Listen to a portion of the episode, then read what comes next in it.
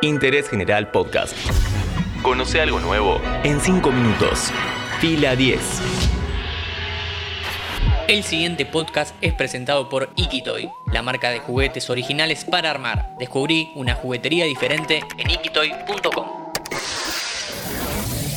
Bienvenidos y bienvenidas a un nuevo podcast original de interés general sobre cine y series. En 2020 se cumplieron 10 años desde el estreno de la tercera parte de la franquicia Toy Story. Yo soy tu amigo fiel. Películas animadas producidas por Pixar. Hoy hablamos sobre las historias detrás de estos largometrajes que inauguraron una nueva época en el cine moderno.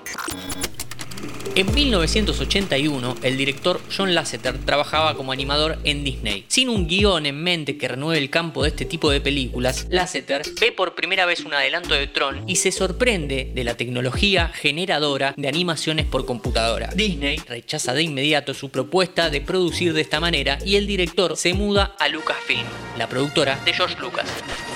En ese momento empieza a cranear una nueva compañía, Pixar.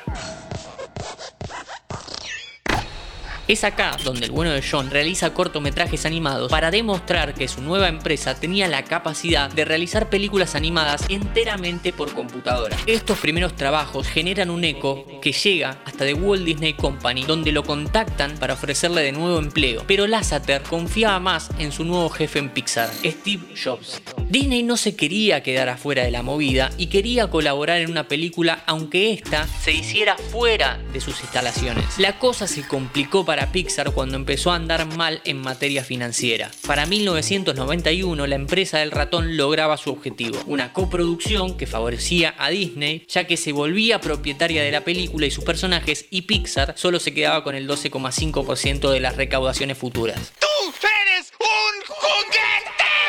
Así empieza el camino de Toy Story, pero todavía falta. El primer guion, cooptado por Disney, tenía como protagonista un músico de hojalata y un muñeco de ventrílocuo. Woody era el villano, Sí, señor, muchos acabaremos en la basura. un juguete que abusaba de los demás. La primera idea no encantó y el control creativo volvió a Pixar. El eje se mantuvo, juguetes que anhelan que los niños jueguen con ellos, un deseo que impulsa sus esperanzas, temores y acciones. Ya con el segundo guion empezó la trama que todos conocemos. Pero no todo es color de rosa. En el mundo empresarial hay villanos y el de esta historia es Jeffrey Katzenberg, de Disney.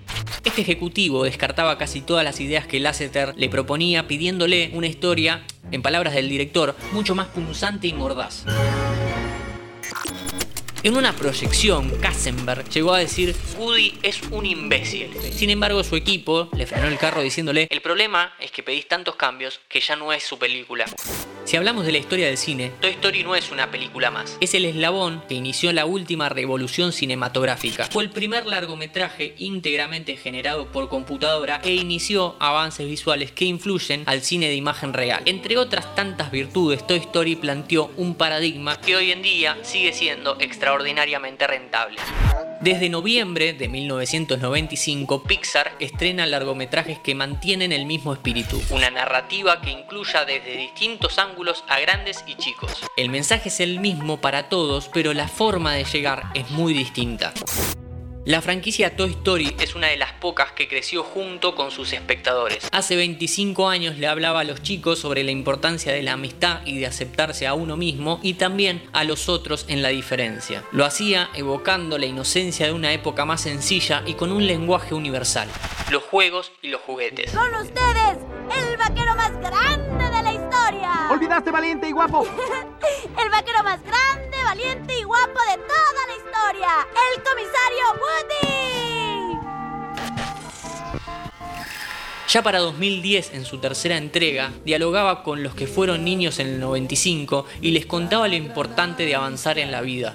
Su última entrega no flaqueó. En 2019 los juguetes siguieron evolucionando y llevaron a la gran pantalla otro mensaje sobre la importancia de la aceptación de la otredad con el primer personaje de género no binario en la historia del cine animado. Hoy, en Interés General, contamos la historia sobre la creación de una de las sagas más importantes del cine moderno, Toy Story.